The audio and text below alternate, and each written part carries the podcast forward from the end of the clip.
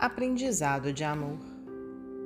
Dado que tens e do que és a benefício dos outros. Se os outros não te compreendem, auxilia-os mesmo assim. Se te perseguem ou caluniam, continua fazendo o melhor em benefício deles. Se te repelem, prossegue no esforço de ampará-los como puderes. É assim que o amor começa, e onde o amor se faz presente, aí está Deus. E onde Deus está, nada falta para que sejas feliz. Emmanuel, psicografia de Francisco Cândido Xavier, do livro